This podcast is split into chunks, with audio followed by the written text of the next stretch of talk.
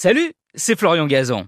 Dans une minute, vous saurez de quelle drôle de façon des oiseaux exotiques se protègent de leurs prédateurs. Ah ouais Ouais, car dans la jungle, les petits volatiles sont plus arrangés dans la catégorie proie que celle prédateur. Et pour se défendre, à part s'envoler avant de se faire attaquer, ils n'ont pas grand-chose sous la main, enfin sous les ailes.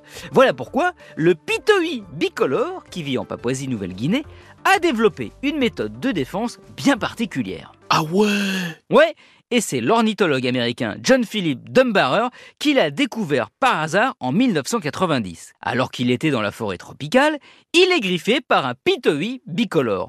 Comme il saigne un petit peu, il lèche sa blessure. Et là, surprise, ses lèvres et sa langue commencent à picoter et à le brûler. Un effet désagréable qui dure plusieurs heures. Intrigué, il retourne à l'endroit où c'est arrivé, récupère une plume de cet oiseau et la met dans sa bouche. Et là, il se passe la même chose, mais en plus fort, une sorte de petite décharge électrique comme une pile de 9 volts. Ah ouais? Ouais, par hasard, il vient de découvrir la première espèce d'oiseau vénéneux référencée au monde.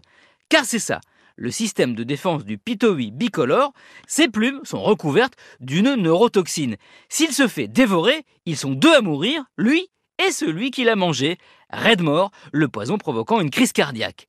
Les prédateurs ont dû se passer le mot, et de fait, le pitoi bicolore est assez peu embêté dans la jungle. Vous allez me dire, bah, comment a-t-il fait pour devenir vénéneux? Eh bien, en se nourrissant d'un genre de coléoptère qui lui-même contient cette neurotoxine à faible dose. Et si l'oiseau, lui, n'en meurt pas, c'est qu'il a développé une mutation génétique qui lui permet de la supporter. Sans quoi, évidemment, lui aussi, il y aurait laissé des plumes. Merci d'avoir écouté cet épisode de Ah en regardant peut-être les oiseaux passer dans le ciel. Vous risquez pas de voir un pitoi bicolore. Retrouvez tous les épisodes sur l'application RTL et sur toutes les plateformes partenaires. N'hésitez pas à nous mettre plein d'étoiles et à vous abonner. À très vite.